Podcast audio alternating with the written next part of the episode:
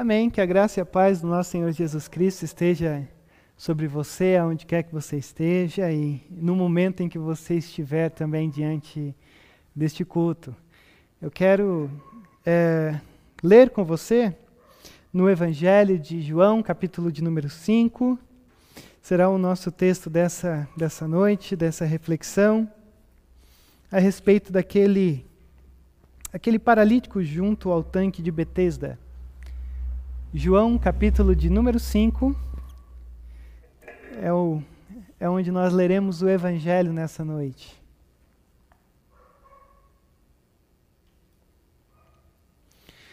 Você pode acompanhar comigo ou você pode ouvir com atenção a palavra de Deus, que, como se propõe, é a palavra de Deus, é viva, é eficaz e, e fala ao nosso coração. Diz assim o nosso texto. Algum tempo depois, Jesus subiu a Jerusalém para uma festa, um, uma festa dos judeus. E há em Jerusalém, perto da porta das ovelhas, um tanque que em aramaico é chamado Betesda. E tendo cinco entradas em volta, ali costumava ficar grande número de pessoas doentes, inválidas, cegos, mancos e paralíticos, e eles esperavam um movimento nas águas, e de vez em quando descia um anjo do Senhor e agitava as águas. E o primeiro que entrasse no tanque, depois de agitadas as águas, era curado de qualquer doença que tivesse. E um dos que estavam ali era paralítico, fazia 38 anos. E quando o viu deitado e soube que ele vivia naquele estado durante tanto tempo, Jesus lhe perguntou: Você quer ser curado? E disse o paralítico: Senhor, eu não tenho ninguém que me ajude a entrar no tanque quando a água é agitada. E enquanto estou tentando entrar, outro chega antes de mim. Então Jesus lhe disse: Levante-se, pegue a sua maca e ande. E imediatamente o homem ficou curado, pegou a maca e começou a andar. Isso aconteceu num sábado. E por essa razão os judeus disseram ao homem que havia sido curado: Hoje é sábado, não lhe permito carregar a maca, não lhe é permitido carregar a maca. Mas eles responderam: O homem que me curou me disse: Pegue a sua maca e ande. Então lhe perguntaram: Quem é esse homem que lhe mandou pegar a maca e andar? E o homem que fora curado não tinha ideia de quem ele era, pois Jesus havia desaparecido no meio da multidão. Mais tarde, Jesus o encontrou no templo e lhe disse: Olha, você está curado, não volte a pecar, para que algo pior não lhe aconteça. E o homem foi contar aos judeus que fora Jesus quem o tinha curado. Vamos mais uma vez é, em oração ao Senhor.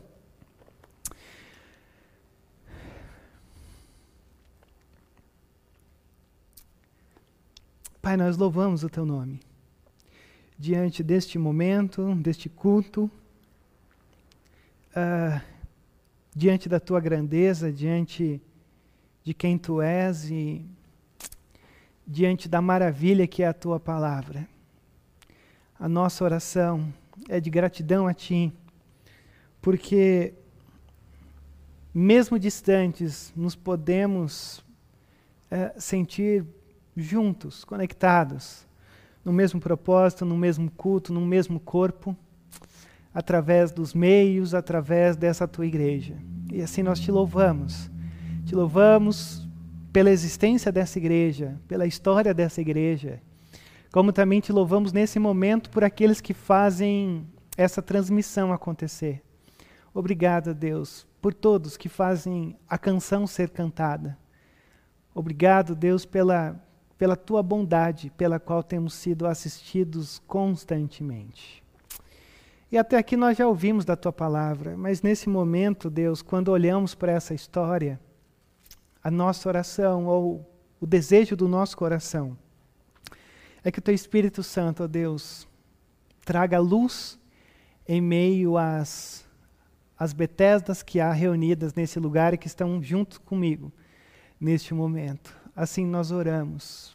No nome santo, nosso Senhor e Salvador Jesus. Amém. Amém, Deus. Eu acredito que você já deve ter ouvido falar daquele princípio 90 por 10. Essa semana eu o relia e eu uh, usava como uma forma de sempre estar me analisando diante de tantos ocorridos que nós estamos sujeitos. E esse princípio 90 por 10, ele diz o seguinte: uh, 10% do que acontece na nossa vida é, é, o que nós passamos com respeito às circunstâncias que é, somos levados. 10% da totalidade da nossa vida é levada pelas circunstâncias. E os outros 90% são como nós reagimos diante dos 10% das circunstâncias que nos carregam por todos os lados da vida. E eu achei interessante isso, enquanto eu relembrava essa, essa questão, esse, esse princípio 90 por 10, porque quando eu olho para a vida humana e quando a gente vai conversando com pessoas, é, aparentemente todos nós fomos nivelados ou somos nivelados com respeito àquilo que acontece conosco, das circunstâncias que rodeiam, seja elas positivas, sejam elas extremamente negativas, meio que todos nós somos nivelados por um 10% do que acontece como ou quem somos ou como como a coisa nos bombardeia.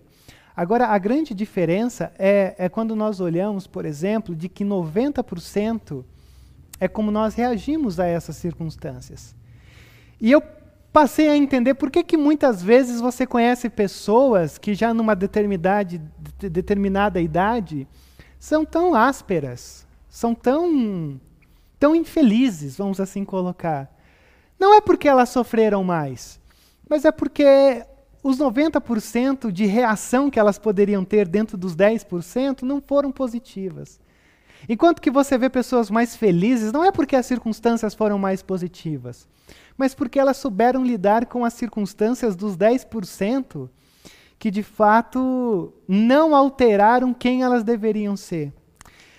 Então, quando a gente olha para esse princípio 90 por 10, 90% de como eu reajo e 10% das circunstâncias que me norteiam, eu fiquei me perguntando como a gente poderia enquadrar um paralítico que há 38 anos está diante de um tanque que há um rumor dizendo assim: que um anjo desce, as águas se movem, e toda vez que esse homem tenta entrar nessa água, se é que ele já tentou entrar, ou que o anjo desceu, ou que as águas se moveram, ele não consegue entrar porque sempre alguém vem e entra na sua frente.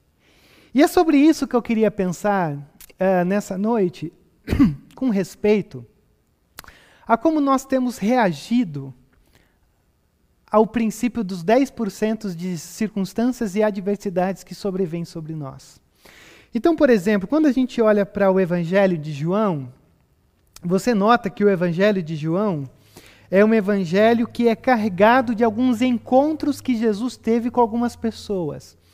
Uh, por exemplo, até aqui você tem um Jesus que encontrou-se com Nicodemos. Você tem um Jesus que se encontra com uma mulher samaritana. Você tem um, um João que escreve o Evangelho selecionando alguns episódios ou uh, relatando para nós alguns episódios que de fato apontavam uh, o tipo de Jesus que nós temos, ou o tipo de Jesus messiânico, Salvador que nós temos, e que se revela através desses encontros. E, e aqui no capítulo 5 nós temos um desses encontros, quando Jesus se encontra com esse paralítico. Agora, a coisa interessante para a gente começar a, a, a, entender quem é esse Jesus e como nós nos enquadramos dentro dessa história, é você notar primeiramente é, que Jesus, ele aqui está retornando para Jerusalém. Quando você pega a cronologia, você vai notar, algumas pessoas defendem, que uh, Jesus já havia estado em Jerusalém e foi aquele episódio quando ele uh, simplesmente desceu um chicote em todo mundo que estava adulterando o templo de Deus, que ficava em Jerusalém. E naquele momento você já tem um Jesus que é extremamente polêmico dentro do seu período, do seu tempo, dentro de um contexto extremamente religioso e pautado por religiões ou uh, é, seitas ou seitas é um pouco forte de dizer, mas divisões que havia dentro do próprio judaísmo. Então as pessoas já estavam de olho em Jesus, porque não é, você não pode ser qualquer um para entrar num templo uh, do Senhor, o templo santo do encontro com Deus, e descer o chicote em todo mundo. Então as pessoas já estavam espertas com Jesus. Só que aqui o texto vai nos dizer que Jesus retorna para Jerusalém, porquanto ele foi encontrar-se dentro da festa dos judeus. E isso é interessante, porque você olha para um Jesus, e muitas vezes a gente tenta imaginar um Jesus de muitas formas, mas uma das coisas que mais me chama a atenção na, na, perspectiva de quem Jesus é, ou de como o seu ministério foi pautado, é que Jesus, é, embora ele seja Deus, embora ele seja o Messias, o esperado, aquele que conserta tantas e todas as coisas, ele é um Jesus que é público. É um Jesus que está na festa dos judeus, é um Jesus que está na Páscoa, é um Jesus que está na festa da colheita, é um Jesus que a todo momento participa da vida pública uh, de Jerusalém, da Judéia, de Samaria, da Galiléia, de todos esses lugares Jesus está presente. Jesus é público. E isso aqui é importante, porque muitas vezes a gente olha para um Jesus e a gente cria uma imagem de que Jesus tem algum tipo de restrição em encontrar-se presente. E a gente olha para esse texto e esse texto ele é fantástico, porque é nos dito que Jesus vai para Jerusalém para a festa dos judeus. E aí João começa a nos dizer que Jesus começa a encontrar-se não apenas nessa festa dos judeus, mas ele começa a ir para uns dos lugares que, quanto eu pensava, eram dos lugares mais obscuros de Jerusalém. Porque o texto vai nos dizer que perto da porta das ovelhas uh, havia um tanque. E esse tanque é, era dividido, algumas pessoas questionam se eram cinco quadras ou quatro quadras, mas o texto diz que havia cinco entradas em volta, e ali costumava ficar grande número de pessoas doentes, inválidas, é, cegos, mancos, paralíticos, Todos se encontravam nesse lugar. E todos se encontravam nesse lugar por quê? Porque esse lugar, e aí que vem um ponto importante, uh, a minha versão, a versão NVI, e se você estiver acompanhando aí na sua Bíblia, a sua versão for como a minha, você não tem uh, aqui na minha versão uma, uma, uma nota que diz assim: ah, De vez em quando descia um anjo do Senhor e agitava as águas, e é o primeiro que entrasse no tanque depois de agitadas as águas era curado de qualquer doença que tivesse. Porque isso aqui, em algumas versões da Bíblia, está entre parênteses, porque a gente olha para isso e a gente tem uma, uma, uma, compreensão de que quando os copistas do Antigo Testa, ah, do, do, do, tempo bíblico, melhor dizendo, eles copiavam a Bíblia, algumas vezes eles faziam alguns comentários. Eles colocavam assim, então, por exemplo, quando uh, a, a João escreve isso daqui, talvez alguma pessoa começou a, a reescrever o que João estava dizendo, para dar o evangelho de presente para alguma pessoa, o que quer que seja. E aí ele disse assim: olha, é, eu sei do que João está falando aqui. E aí, talvez, o copista, ele colocou assim, é, e ali, nesse lugar, eles esperavam o movimento nas águas que de vez em quando descia um anjo. Por que, que eu estou dizendo isso daqui? Por que, que isso aqui é importante para você? Porque, na verdade, o que a gente tem aqui é uma superstição. Creio eu uh, que isso aqui não é uma evidência real uh, do que acontecia, de que um anjo descia, movia as águas e quem pulasse, uh, de fato, seria curado. Por quê? Primeiro, porque isso aqui é extremamente místico. Uh, eu não consigo enxergar um Deus que de fato haja de uma maneira que ele faz um anjo descer, sacudir as águas e quem tiver a sorte de pular primeiro ser curado. Então, possivelmente, isso daqui é, é, é uma, era uma lenda que havia na época. Só que o grande problema é que quando a gente se encontra em algumas questões da nossa vida, ou algumas circunstâncias que geralmente são irreversíveis, você tem que concordar comigo que a gente se apega ao primeiro santo que aparece. Então não interessa se isso aqui é verdade, se não é. Se eu sou um paralítico, se eu sou cego, se eu sou manco, uh, e todos esses tipos de, de imagem que a gente pode ter de pessoas extremamente necessitadas e completamente desamparadas, não interessa. Vamos todo mundo para o tanque de Bethesda, porque na hora que a gente vê um simples movimento das águas, a gente pula. Quem foi curado nisso aqui? Eu não sei. Ninguém sabe. Mas eu confesso que eu não acredito que Deus age ou agiria de uma maneira tão mística como essa. Só que o que eu queria que você percebesse não é nem essa questão, não é nem essa questão de que o tanque curava ou não e tal. Eu queria que você percebesse é o nome desse tanque. Porque esse tanque, ele se chamava Betesda. E, e se você for considerar o significado de Betesda, Literalmente era como se fosse a casa do derramar, a casa do derramar da misericórdia, ou a casa da misericórdia. E aí você consegue ver a ironia da coisa? Porque por um lado você tem um tanque chamado Betesda, chamado da casa da misericórdia, mas por um outro lado, misericórdia para quem for o mais ligeiro deles e pular na água. Então é curioso, porque é uma casa conhecido como uma casa da misericórdia, mas é uma casa da superstição. E o que fica mais evidente dentro desse tanque, ou, ou ao redor desse tanque, ou nesse lugar, nesse ambiente, é que isso daqui, para mim, é a grande casa da miséria. Não é um lugar que você vai passar as férias. Não é um lugar que você vai para nadar porque é nos dito que ali só havia um grande número doentes, inválidos, cegos, mancos, paralíticos. Então, a imagem que você tem ao redor desse tanque evidencia que alguma coisa de errado aconteceu com o mundo. Talvez eu poderia fazer um simples paralelo para aqueles que já tiveram uh, a triste oportunidade de entrar numa Cracolândia, não de passar só por fora, mas de entrar lá dentro e olhar a condição do que a gente tem lá, é, embora muitos ali estejam doentes, mas não aparentemente ou externamente, mas é uma condição tão desumana.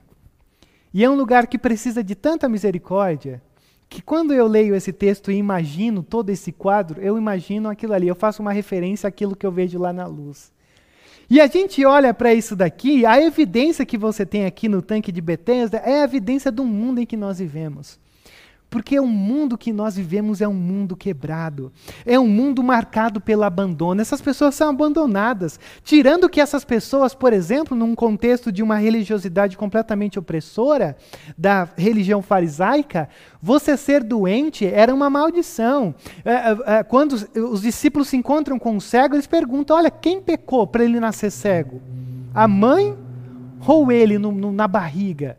Porque havia uma consciência de que doença é maldição. Então você era oprimido, você era abandonado, não, você não tinha vez na sociedade. Porque, principalmente sendo um cego, sendo um manco, é, é, paralítico, doente, inválido, o que quer que seja, só restava para você uma gota de esperança naquilo que você ouviu falar de um tanque que, quando mexe as águas, um anjo desce quem pula primeiro, fica curado. Então não é uma cena bonita. É a casa da misericórdia, mas para mim é a casa do desespero. É a casa do mundo marcado pelo abandono, pela, pelo ritmo da desesperança, de situações irrevogáveis, da solidão, do deixado para morrer. Então o tanque de Betesdas, o tanque da misericórdia, na verdade é o tanque da miséria, da condição do mundo em que nós vivemos. E quando a gente olha para isso, talvez o que ecoa no nosso coração é: como mudar isso? Quem tem a capacidade de entrar ali e fazer a coisa mudar? Quem tem a capacidade de entrar na Betesda nossa de cada dia, na imundícia, da miséria, das, das situações irrevogáveis, dos momentos em que a gente se sente abandonado, dos momentos em que não há esperança alguma, nos momentos onde a gente se encontra naquilo que é irrevogável. Quem tem o poder de desentortar aquilo que está torto? E aí a coisa começa a acontecer de uma maneira maravilhosa. O verso 5 começa a dizer que nesse meio de, de miséria, de abandono, um dos que estavam ali era um paralítico que fazia 38 anos. No capítulo 3, você tem um orgulhoso que precisa nascer de novo.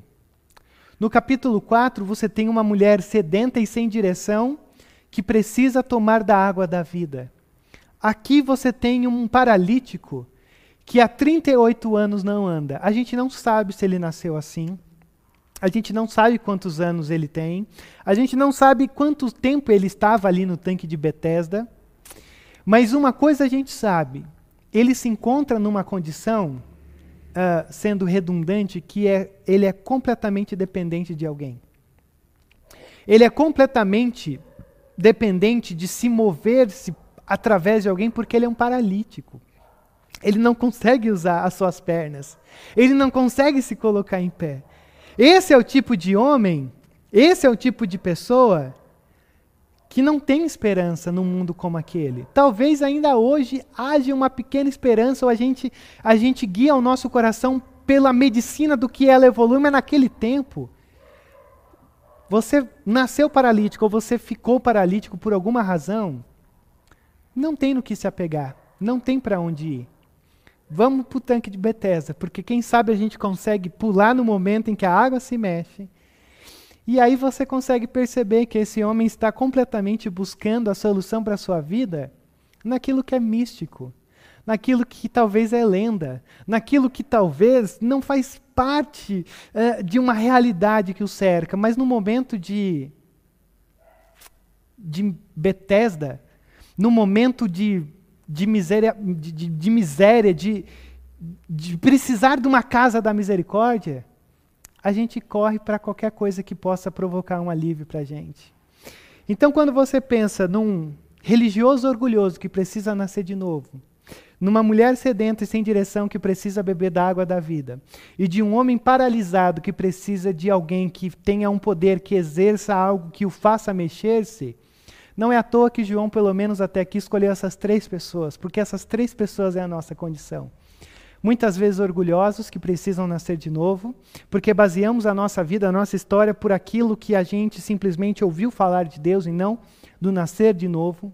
Porque nós precisamos também achar a direção correta que Cristo nos oferece, a água da vida, mas principalmente da nossa paralisia espiritual, sabendo quem somos, que vivemos no mundo quebrado e que Betesdas não é apenas um lugar onde a gente muitas vezes habita. Betesdas é a nossa condição humana a condição da miséria. A condição de muitas vezes estarmos, estarmos doentes espiritualmente, invalidados espiritualmente, cegos para a coisa de Deus, mancando no caminho do Senhor e completamente paralisados diante daquilo que o Senhor tem para cada um de nós. E olha só que coisa interessante. Talvez você imaginaria que Jesus chegaria para esse homem, já que Jesus conhece todas as coisas, e dizia assim: Olha, Levanta e anda, não preciso nem abrir um diálogo, mas olha só o que, que acontece. O tipo de diálogo que você tem aqui com Jesus, com esse homem. Quando viu deitado e soube que ele vivia naquele estado durante tanto tempo, Jesus, Jesus lhe perguntou: Você quer ser curado? E disse o paralítico: Senhor, eu não tenho ninguém que me ajude a entrar no tanque quando a água é agitada. E enquanto estou tentando entrar, outro chega antes de mim. Imagine a cena. Esse homem está esperando, como eu já disse, a gente não faz ideia do que é esse tanque. Mas imagine as pessoas é, extremamente atentas para um movimento das águas para pular e esse homem tentando se arrastando e não conseguindo, porque há uma multidão de pessoas ali que precisam de misericórdia. E Jesus chega para esse homem e diz assim: é, você quer ser curado? Por que, que Jesus pergunta isso? Porque muitas vezes você tem que concordar comigo que se você está numa condição de que há 38 anos você sofre de uma paralisia, muitas vezes chega um momento em que você começa a se confortar com a sua situação. Você começa a dizer, não, mas a, a, as coisas são assim mesmo. É, é, essa é a minha condição, e assim, já não tem mais o que fazer. Então, assim, uh, você começa a entrar pelo caminho da conformidade. E por que, que eu digo isso? Porque quando Jesus pergunta, ele não diz para Jesus, é, eu, eu quero ser curado. Na verdade, pelo contrário, ele vem para Jesus e diz assim: Olha, é, é, eu tento, eu tento entrar, eu tento pular, é, pular não, né? Mas me arrastando, eu tento me jogar, eu tento, mas sempre que eu vou tentar, alguém vem e pula na minha frente. Então não é interessante? Você quer ser curado? E ele não diz sim, mas o que, que ele diz? Eu não consigo. Eu eu tento, mas eu não consigo. Sempre alguém vem e pula e cai e se joga. E aí, na verdade, eu eu não consigo. E diante disso, a gente olha para essa realidade de que o que esse homem está fazendo é simplesmente culpando as circunstâncias. Olha, eu estou nessa circunstância, eu estou aqui para procurar solucionar essa, questão, mas assim, eh, não tenho o que fazer. E, e as circunstâncias ainda são não favoráveis, porque quando eu vou tentar entrar, alguém vem na minha frente. Então você consegue ver o princípio 90 por 10? 10% é do como nós uh, respondemos à nossa realidade. E 90%, uh, 90% é de como nós respondemos à nossa realidade. E 10% do que nos afeta. Então, esse homem está tão, tão fantasiado pelo misticismo, ele está tão, tão preocupado por essas coisas de que eu, eu não consigo pular, e, e o anjo, eu não sei quando o anjo vem e tal, que ele não consegue enxergar que o próprio Jesus está diante dele oferecendo algo que só Jesus pode fazer. Está oferecendo algo que só Jesus tem o poder e a capacidade de fazer, porque Jesus é o Filho de Deus, é o Messias, é o enviado para que endireitasse esse mundo torto, que colasse as peças de um mundo quebrado, que fosse a verdadeira misericórdia de um lugar de, marcado pelo abandono, pela dor e pela morte. Então, a real necessidade desse homem não é apenas ter as suas pernas de volta. A real necessidade desse homem é que ele experimente o que é a vida. Por isso, por exemplo, que quando você olha no, no verso 21, o texto vai dizer assim: quando Jesus tem toda essa cura e ele, ele entra num, num emblemático eh, diálogo com os líderes religiosos da época, Jesus diz assim no verso 21. Pois da mesma forma que o Pai ressuscita os mortos e lhes dá vida, o Filho também dá vida a quem ele quer. E o verso 24: E eu lhes asseguro: quem ouve a minha palavra e crê naquele que me enviou, tem a vida eterna, e não será condenado, mas já passou da morte para a vida. Então a nossa questão diante desse texto e desse personagem não é a, a, preocupação maior não é apenas as pernas dele, dele voltar a andar e ter uma vida onde ele saia dessa, de, de, desse, desse tanque miserável. O grande problema desse homem é que ele precisa ter um encontro da sua alma com a vida que Cristo está lhe oferecendo. E Jesus chama aqui no verso 21 e no verso 22 de ressurreição. E a mesma palavra que é usada aqui para ressurreição e para a vida é a mesma palavra que é usada aqui. Quando Jesus pergunta: Você quer ser curado? Você quer ter vida? Você quer passar a ter uma vida verdadeira? E aí o que, que acontece? Quase como se não esperando uma resposta, o verso 8 diz assim: Então Jesus lhe disse: Levante-se, pegue a sua maca e ande. Imediatamente o homem ficou curado, pegou a maca e começou a andar. E num simples, num simples falar de Jesus, é, levante-se, pegue a sua maquiante, sem fisioterapia, sem cura milagrosa, sem anjo descendo para mexer nas águas. Um Jesus que simplesmente veio e diz: pega o que você tem, levanta e vai viver. Vai viver. Mas observe uma coisa importante. Esse homem não sabe que está diante de Jesus, porque quando os religiosos vêm para ele e dizem: Olha, quem te curou? Ele fala: Eu não sei. Um homem disse: Levante-se, ande. Eu peguei a minha maca, aquele disse para eu pegar e sair andando. Então esse homem não sabe quem é Jesus e esse homem não tem fé alguma. E aí você muitas vezes se encontra numa, em alguns diálogos eclesiásticos de que algumas pessoas dizem assim: não, mas ó, se você não tiver fé, a coisa não vai acontecer. Olha que coisa interessante. Esse homem não tem fé nenhuma e ele nem sabe quem é Jesus, mas ele foi operado milagrosamente para que ele de fato pudesse ter a sua vida restituída ou pudesse experimentar a sua vida. Só que o problema é que isso tudo aconteceu no sábado.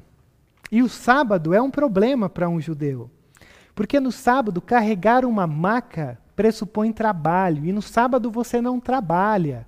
Por exemplo, se a sua casa pega fogo no sábado, você não, não pode apagar o fogo do sábado ou o fogo da sua casa no sábado. Porque você não pode ter trabalho algum, nem de encher um balde e de derramar. Você não pode fazer absolutamente nada. E aí o que, que acontece? Ao invés dos religiosos da época se alegrarem com ah, um paralítico que há 38 anos estava vivendo miseravelmente e agora anda, o que, que eles dizem? Olha o verso 9. Uh, ah, Imediatamente o homem ficou curado, pegou a maca e começou a andar, a coisa mais simples do mundo. Isso aconteceu num sábado, e por essa razão os judeus disseram ao homem que havia sido curado: Hoje é sábado, não lhe é permitido carregar a maca. Olha só que coisa interessante. Uh, uh, você não tem um louvor, uma glorificação, nem mesmo um, um espasmo do tipo: Oh, você não é aquele que que estava na beira da, do tanque se arrastando para todo lado e vivendo miseravelmente pelas gorjetas e, e, e, por aquilo que a gente, as esmolas que te sustentava. Mas eles olham para esse homem e dizem assim: o que, que você está fazendo com essa marca na mão? Você não pode estar tá andando, você não pode estar tá trabalhando no sábado. Coisa impressionante. Aqueles que deveriam ser os primeiros a glorificar a Deus por algo tão profundo a ser experimentado, tão preocupado de obedecer uma forma de lei de Deus que eles adulteraram, adulteraram, trazendo uma compreensão daquilo que eles achavam que era seguir um sábado. E o que, que acontece? O verso de número 11: Mas ele respondeu: O homem que me curou me disse: Pegue a sua maca e ande. Então lhe perguntaram: Quem é esse homem que mandou pegar a maca e andar? E o homem que fora curado não tinha ideia de quem era ele pois Jesus havia desaparecido no meio da multidão. Então esse povo começa a olhar para esse Jesus e dizer assim: olha, esse Jesus uh, foi o mesmo que, que de fato é, é, tirou o chicote lá no templo, agora voltou aqui, levantou um homem paralítico, mas isso não interessa. O que interessa é que ele está quebrando o mandamento do sábado, e aí mais para frente você vai ver que todo o diálogo de Jesus gira em torno disso. Mas a última coisa que eu queria que você percebesse é que mais tarde Jesus encontra esse homem no templo. E quando Jesus encontra esse homem no templo, Jesus diz assim: Olha, você foi curado, então não volte a pecar, para que algo pior não lhe aconteça. E aí esse homem sai correndo para contar para os judeus, dizendo: Agora eu sei quem foi que me curou, foi Jesus. Mas o que eu queria que você percebesse, talvez seja o nosso grande dilema desse texto, por que, que Jesus disse isso? Não peques mais para que algo pior não lhe aconteça. Será que esse homem tinha uma vida comum e aí Deus pesou a mão sobre ele e aí ele se encontrou nessa condição de paralisia e depois de 38 anos o Senhor vem e traz um refrigério através de Jesus, até porque de um tanto de pessoas completamente necessitadas, Jesus olha só para ele. Será que era alguém específico que Deus estava trabalhando para chegar até esse momento? A gente não sabe. Mas, para mim, o que Jesus está fazendo aqui é dizendo assim: olha, a partir daquilo que eu fiz com você, A partir de um momento em que você agora pode ter vida, olha, a partir do momento em que em que você agora tem as suas pernas e você pode ter essa vida uh, uh, comum, vamos assim colocar, não aprenda ou, ou não ache que a, a principal cura que você precisa é o físico. Porque o que precisa ser curado é a sua alma. Talvez você já tenha ouvido alguém dizer assim: você pode até mesmo tirar uma pessoa da rua, mas dificilmente você consegue tirar a rua de dentro de uma pessoa. Ou talvez você poderia assim dizer: você pode tirar uma pessoa do deserto, do Egito, mas dificilmente você conseguiria tirar o Egito de dentro dela. Você pode tirar um paralítico de um tanque da miséria, mas dificilmente você conseguiria tirar a miséria de dentro desse homem. E o que Jesus está fazendo aqui é reestruturando esse homem, dizendo: olha, eu te dei vida, viva por essa vida. Não faça algo pior, não volte ao seu próprio vômito, não volte. Se foi o caso de você ter feito algo errado e você foi punido, a mão de Deus pesou, você foi perdoado. E agora começa uma nova vida. Então, o texto dessa noite é um texto muito simples. É um texto que nos fala de várias formas uh, sobre um tanque de Bethesda. E num primeiro momento, o que eu queria é, colocar diante de você é que talvez Bethesda, esse, essa casa da misericórdia, só que a misericórdia que é uma esperança, porque a casa, na verdade, é a casa da miséria, uh, seja um lugar onde você esteja vivendo. Talvez o tanque de Bethesda seja um tanque da sua vida, algo que você tem vivido, uma forma de experimentar a vida que você tem se sentido completamente miserável, ou alguma área da sua vida que você se sente profundamente miserável, que você não consegue enxergar, que você fica procurando respostas místicas, que você tem uma forma de se relacionar com Deus que você acha que tem que fazer algo, ou ser o mais rápido de pular no tanque, ou como os fariseus que você diz, não, você tem que seguir a lei para agradar a Deus. Mas o que Jesus está nos nos mostrando nessa noite é que a graça dele, num primeiro momento, vem sobre a sua direção quando você estiver talvez no mais profundo abismo de Betesda que você pode experimentar. Porque esse homem foi completamente carregado até a presença de Jesus. É Jesus quem toma a iniciativa. É Jesus quem vai na direção desse homem. Ele nem sabia quem era Jesus. Ele nem tinha fé. Ele estava afundado num discurso dizendo assim: é, é, é, a vida foi injusta comigo. As pessoas são injustas comigo. O tanque tem sido injusto comigo. Aliás, Deus tem sido injusto comigo, porque quando ele sacode as águas, alguém pula na minha frente. E eu queria dizer para você que todo esse misticismo que a gente muitas vezes cai, de tentar alcançar a graça, a bênção de Deus, te aprisiona numa espiritualidade completamente conturbada e opressora. Mas o que eu tenho para oferecer para você nessa noite é um Jesus que vem na sua direção, esteja você no tanque mais imundo da sua vida, a área mais imunda de quem você é, aquele lugar onde você fala assim: ah, não, Jesus não entraria aqui, ele entraria porque não existe nenhum tanque, nenhuma miséria, nenhuma sujeira, nenhuma paralisia, nenhuma cegueira, nenhum orgulho, nenhuma, nenhuma sede que Jesus não possa ser a resposta.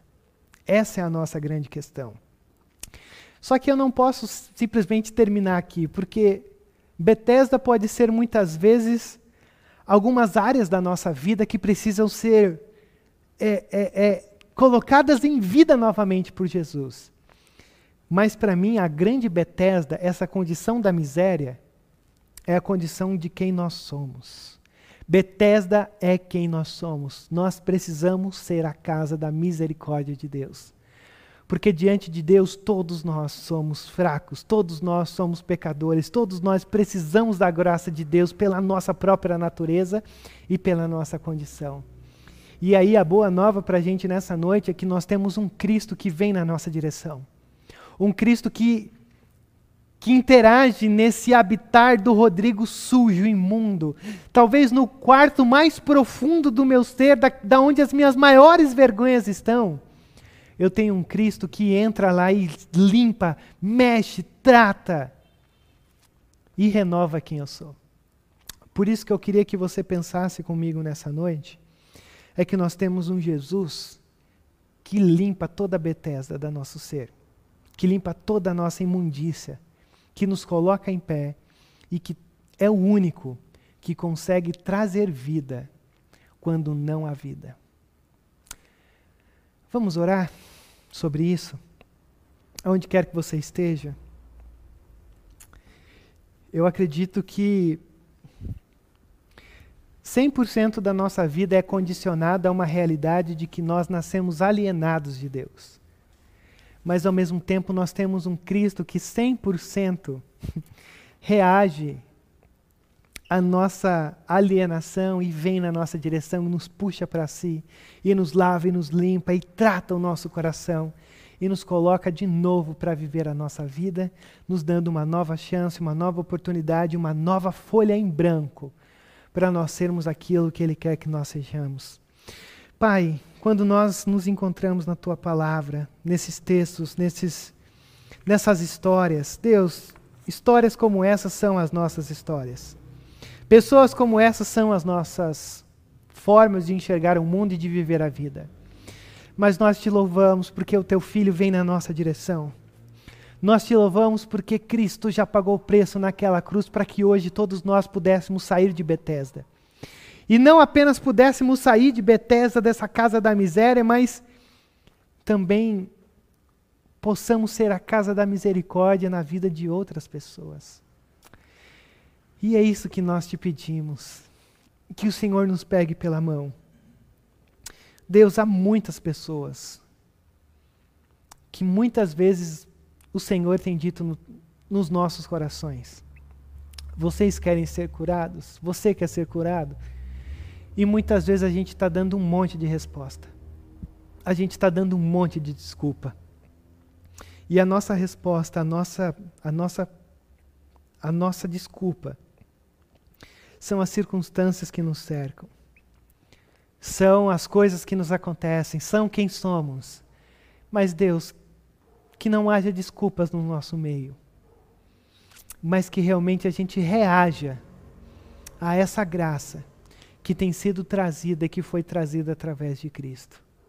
Quão poderoso é esse nome para que todos nós pudéssemos encontrar vida. E quão poderoso precisa ser esse chamado, essa pergunta ecoando nos nossos corações. Você quer ter vida? E que a gente escolha que a gente se jogue, porque o Senhor é a única esperança que nós temos. Assim nós oramos, ó Pai, no nome santo do nosso Senhor e Salvador Jesus. Amém, Deus. Amém.